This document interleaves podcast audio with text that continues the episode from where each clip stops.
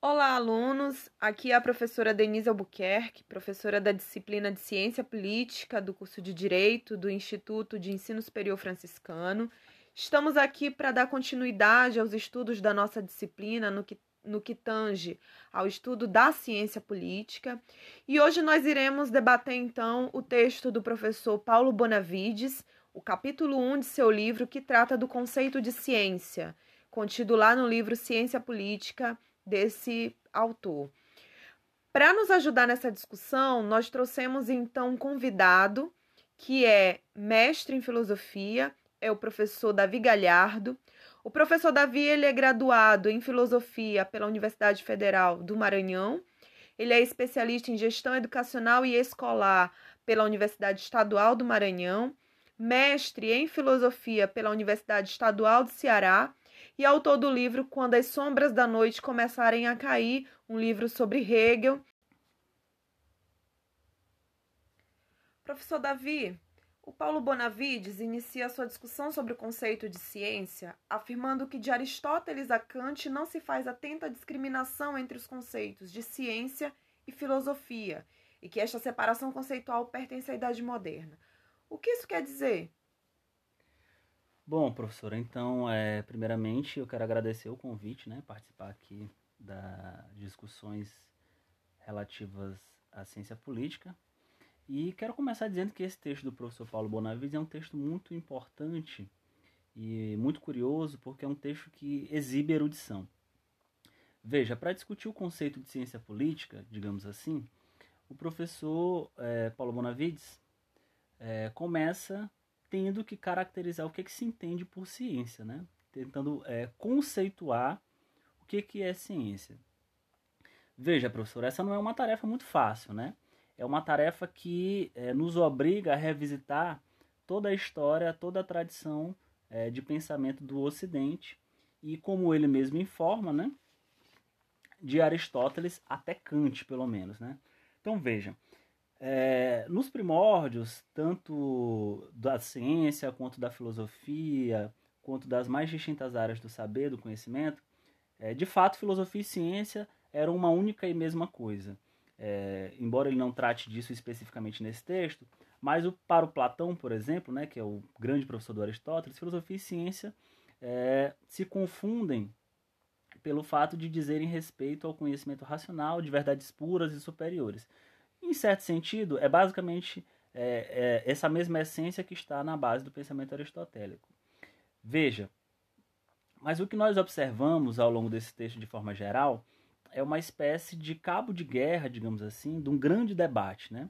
que tem como problemática uma única e simples questão, professora é, e queridos alunos, é claro. Né? É, como é que nós podemos conceituar a ciência? E para que isso seja possível, é preciso responder uma outra pergunta, né? De onde que vem o conhecimento racional? De onde que vem o conhecimento da verdade? Ele vem dos fatos que se apresentam ou das leis casuais? Então veja, para ser bem direto com a sua questão, né, professora? É, esse debate de Aristóteles a Kant, né, tem é, uma ligação, digamos assim, por excelência entre esses dois conceitos Haja vista que as ciências da natureza, as ciências modernas, tal como nós a conhecemos hoje, né, são uma invenção, por assim dizer, da modernidade. Né? É, no mundo antigo, no mundo é, medieval, é, como bem diz o Paulo Bonavides, né, de Aristóteles a Kant, ciência e filosofia são uma única e mesma coisa. Ciência e filosofia têm uma única e mesma preocupação. Qual é a preocupação, professora? É responder essa pergunta que eu acabo de trazer a vocês, né? Como é possível o conhecimento sobre a verdade. Né? Então, esse não é, não é um problema é, puramente filosófico ou puramente científico, mas é um problema histórico, filosófico, científico, conceitual que perpassa toda a tradição do mundo ocidental. Ah, entendido. Então, quer dizer que a partir do Kant é que nós vamos ter efetivamente uma distinção entre ciência e filosofia, né, isso, professor?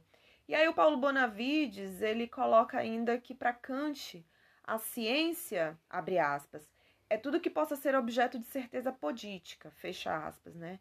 Ele diz ainda que para este filósofo A ciência é toda a série de conhecimentos sistematizados ou coordenados mediante princípios.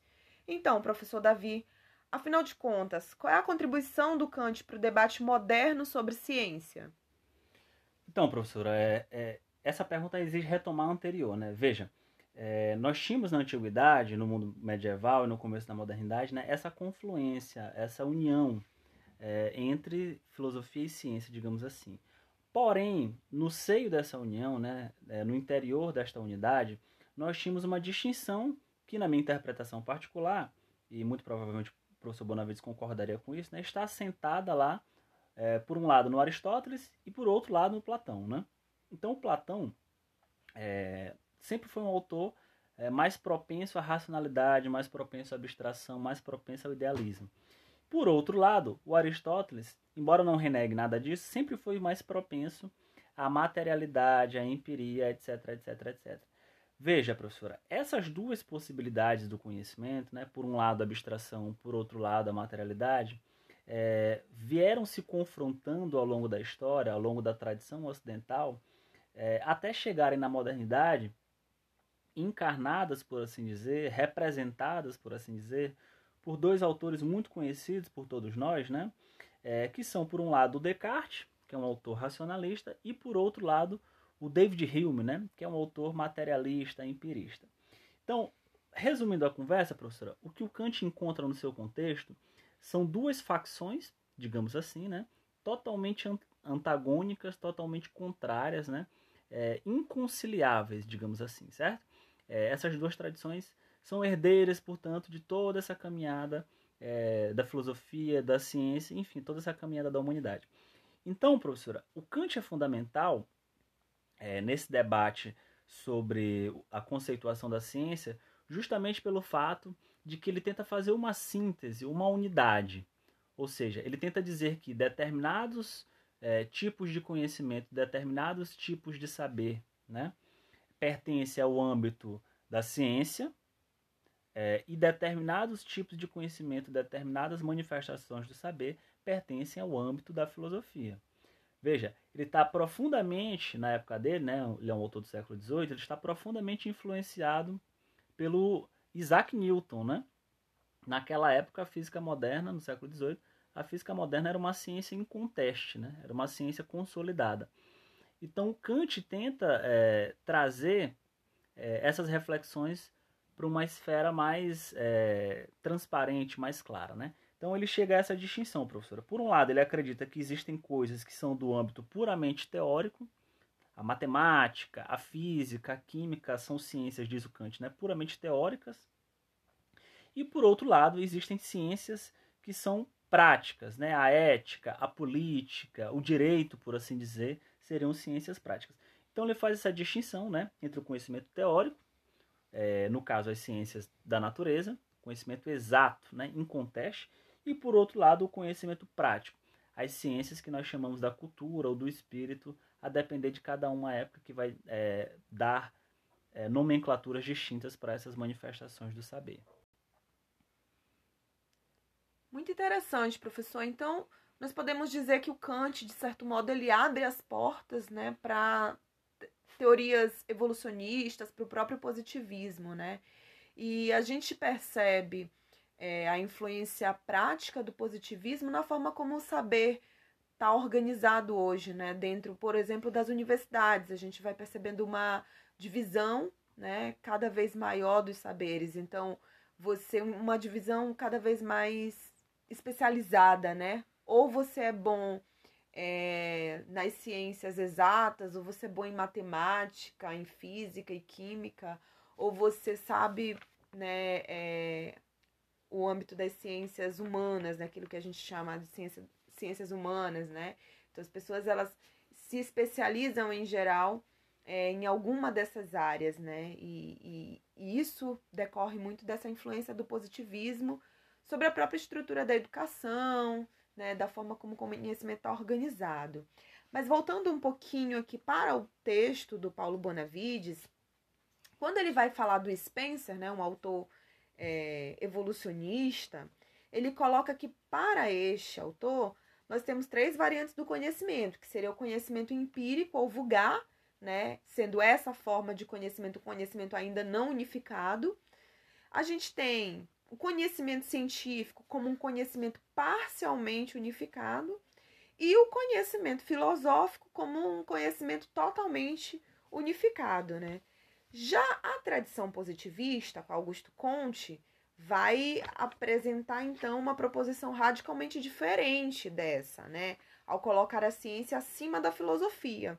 A filosofia, que é entendida né, como metafísica, estaria, portanto, né, é, abaixo do conhecimento científico, né?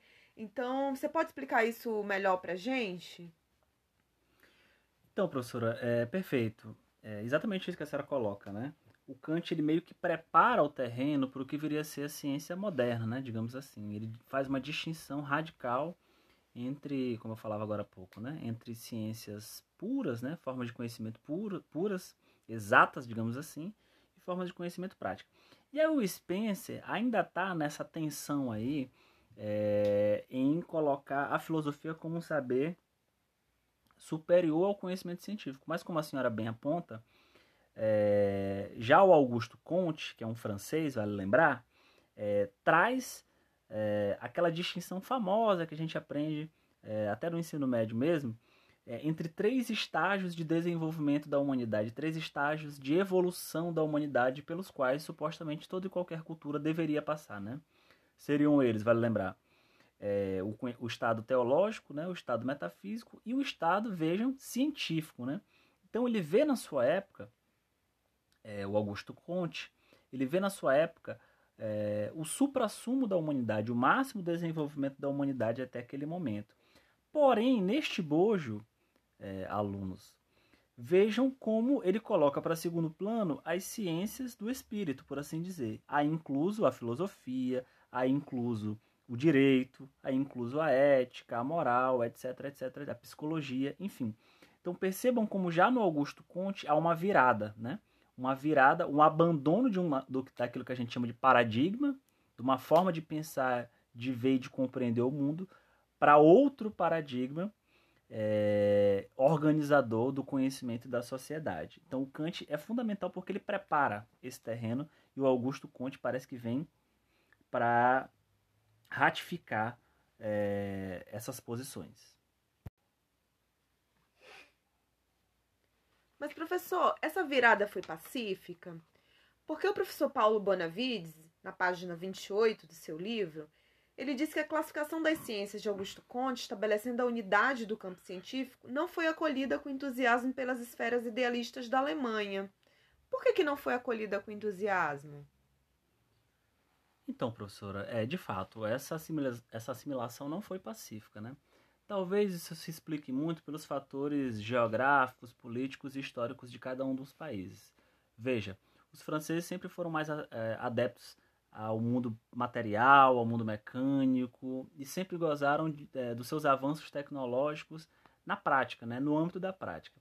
A Alemanha, como nós sabemos, né, demorou muito para se desenvolver enquanto nação e isso refletiu de certa forma né, na forma é, de pensamento é, que eles desenvolveram. Ora, num país que não conseguia avançar do ponto de vista econômico, social, é, as ideias né, ganham terreno fértil. Né? Já que nós não conseguimos avançar efetivamente no campo da ação, nós podemos fazê-lo ainda que seja no campo da teoria. Percebe? Então, assim, é, houve é, uma escola de pensamento, uma tradição de pensamento que nós costumamos nomear é, de neocantismo, né? É, autores que tentaram resgatar os fundamentos do, do pensamento kantiano, por assim dizer, é, que reivindicam, por assim dizer, é, uma crítica a essa forma é, de postulado, a essa forma de leitura proposta pelo Augusto Conte e pelo positivismo. os dois grandes centros dessa discussão são, sem dúvida, a escola de Baden e a escola de Mar Marburgo, Marburgo, perdão, como nos diz aí o professor Paulo Bonavide. É, então, assim, nesse debate nós temos autores como Heinrich Rickart, Wildenban e Rudolf Stanler, que são autores que reivindicam justamente né, é, a independência né, e a vivacidade das assim chamadas ciências do espírito. Né? Eles estão querendo dizer basicamente, é, e o Paulo Bonavides gasta algumas páginas né, discutindo isso, sobretudo na segunda sessão do texto, né, é, intitulada Naturalista versus Idealistas, ele gasta algumas páginas tentando mostrar como cada um desses autores é, tenta reivindicar né, a independência das ciências do espírito, né, da história, da filosofia, das ciências sociais, etc. E tal. Só que nesse debate, professora, destaca-se um sujeito que, embora não possa ser considerado um neocantista né, de carteirinha, é um sujeito fundamental, que é o Dilthey. Né? O Dilthey, em resumo, né, ele cria um recorte, é, bem a moda Kant mesmo, né, como nós vimos agora há pouco, que distingue, por assim dizer, as ciências da sociedade, ou ciências do espírito, das ciências da natureza. Mas com esse recorte, com essa dicotomia, como chama o professor Paulo Bonavides, é, ele está tentando garantir lugar tanto para umas quanto para outras, tanto para as ciências da sociedade, as ciências do espírito, quanto para as ciências da natureza. Professor, nós vimos que o Paulo Bonavides ele insiste bastante com esses três autores, né?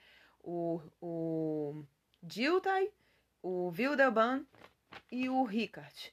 Você poderia falar um pouquinho para gente com a importância desses desses filósofos? Por que, que o Paulo Bonavides os destaca tanto no texto dele?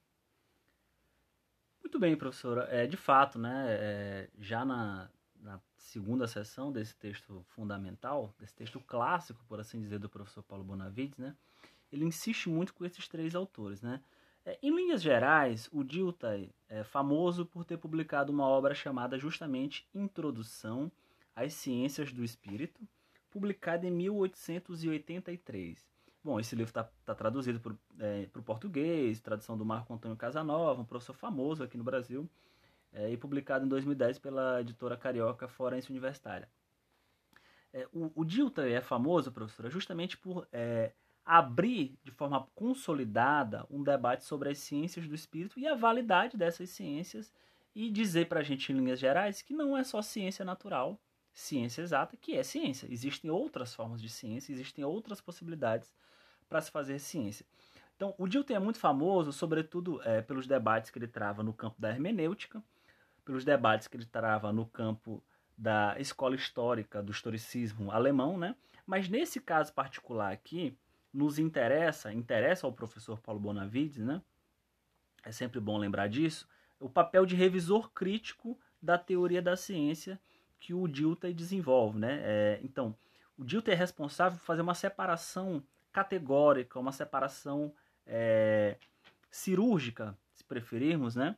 Entre essas duas esferas, né? Entre as esferas das ciências do espírito, aí incluso, meus amigos, é, o próprio direito, a filosofia, a moral, a psicologia, as ciências sociais e tantas outras áreas do conhecimento, e as ciências da natureza. Então, Dilthey consolida um debate que já vinha se travando em certo sentido, né? que é essa distinção, essa separação entre ciências do espírito, por um lado, e ciências da natureza. Com isso, vejam, ele acaba reabilitando a tradição que nós chamamos de idealista, né? que supostamente havia se exaurido com a emergência do positivismo e que pode então ser retomada né, com um novo, uma nova oxigenação, com um novo vigor. Tem uma passagem muito interessante na página 32 que o professor Paulo Bonavides diz textualmente o seguinte, né? Abre aspas, diz ele: O princípio fundamental das ciências do espírito não se confunde com o princípio que rege as ciências da natureza. Fecha aspas. Página 32 do professor Paulo Bonavides. Então, com essa, com essa assertiva, né? O professor Paulo Bonavides, na esteira do, do, do Dilthey, é, coloca para a gente né, que existem outras possibilidades, outras formas de se fazer ciência. Só que o Dilthey, vejam, é um autor que permanece no campo do idealismo, né? E é daí que vem a necessidade do professor Paulo Bonavides de trazer outros autores que são do campo do materialismo, da empiria, do naturalismo, se preferirmos, né? a depender da tradução é, ou, ou da, da nomenclatura. Então, o Wildelban é justamente um autor que publica uma obra né, chamada Prelúdios Filosóficos apenas um ano depois do Dilthey, é, 1884, portanto, né, no qual ele tenta também, a partir de uma perspectiva neocantiana, né, é, o, Dil, o, o é da escola de Marburgo, Mas é, nessa, nesse esforço, né, ele tenta também fazer uma separação entre as esferas racionais é, e as entre as ciências racionais e as ciências da experiência. E aí ele cria uma terminologia um pouco difícil, né? Eu sei que alguns terão é, um certo estranhamento, mas é basicamente esse mesmo debate que nós estamos travando. Né? Ele chama de ciências nomotéticas, as ciências racionais, e ciências hidrográficas, né? É, isto é, é, ciências racionais, né? Que ele nomeia de ciências nomotéticas, por um lado, e do outro lado, né, ciências da experiência, que ele nomeia de ciências ideográficas. Porém, diz o Widerman, esse dualismo, né, essa distinção entre dois campos do saber, entre dois, duas esferas do saber, por assim dizer, é puramente formal, porque, diferentemente do Dilthey, que é um autor idealista, né, o Widerman é um autor que toma como ponto de partida a experiência, a natureza, a concretude, a matéria. Então o professor Paulo Bonavides né, conclui o seu texto trazendo a contribuição do Rickard, né, que é muito semelhante, é, uma contribuição naturalista, materialista, é, que propõe que existem, portanto, dois tipos de ciências. Né? É, a distinção que o Rickard faz é a seguinte: existem as ciências da cultura, aí inclusas né, as nossas velhas amigas, a filosofia, o direito, é, a psicologia, a sociologia e tantas outras formas de manifestação da cultura, do saber, da humanidade que vive em sociedade, né? E por outro lado, é, diz o Rickard, existem as ciências da natureza, por outro lado, existem as ciências é, da cultura. Ou melhor, ele inverte, né? Se existem as ciências da cultura por um lado, do outro lado existem as ciências da natureza. Então, o método de análise mais adequado, diz o Rickard, né? Para as ciências da natureza é o método generalizador. Por outro lado, o método mais adequado para a ciência da cultura é o método individualizador. Então, nesse sentido, também a sua teoria da ciência é puramente formal, porque, como conforme nos diz o professor Paulo Bonavides, lá na página 35, já no apagar das velas, né?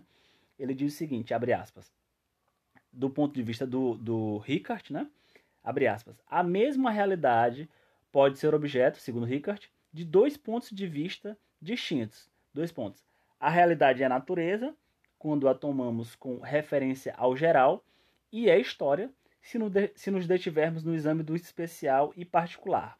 Emprega-se no primeiro caso o método generalizador das ciências da natureza, no segundo caso, o método individualizador da história. Então, professor, o que nós vemos é que o Paulo Bonavides ele traz né, todos estes autores, todos estes filósofos, para no final desse tópico do capítulo dizer, olha, é, nós concordamos que né, a, nós temos uma distinção entre aquilo que é o mundo da natureza e o mundo da sociedade. São objetos distintos, né? portanto, é, o método de análise desses objetos também vai ser distinto. Né? Não dá, por exemplo, para usarmos o mesmo método, as mesmas leis que se aplicam aos fenômenos da natureza, né? Ao mundo da cultura, por exemplo. E trazendo mais especificamente, então, para o nosso debate aqui na disciplina de ciência política, isso nos leva, portanto, à postura que assume o cientista social e o cientista político, né? Estando imbricado nesse objeto de análise, de estudo, né, que é a própria realidade social, nós precisamos entender né, que o cientista ele acaba estando presente, fazendo parte dessa realidade, fazendo parte do seu objeto de análise, né? Então não há a possibilidade de um distanciamento total, como no caso da análise dos fenômenos da natureza, por exemplo, né? Então a sociedade e aqui mais trazendo para o âmbito da ciência política, né? Os fenômenos políticos são regidos por por leis que são distintas, né, daquilo que se aplica às ciências da natureza. Esse debate nós então iremos continuar né, na próxima aula, é, fazendo, portanto, a discussão do segundo capítulo do livro do professor Paulo Bonavides. Gostaria de agradecer ao professor Davi Galhardo né, pelas contribuições aqui no debate mais filosófico com a gente. Obrigada, professor. Obrigado, professor. Até breve. Estamos aí à disposição e bons estudos a todos nós, né? e pedir que os alunos sigam fazendo as leituras que estão sendo recomendadas para que a gente possa continuar essa discussão nas próximas aulas.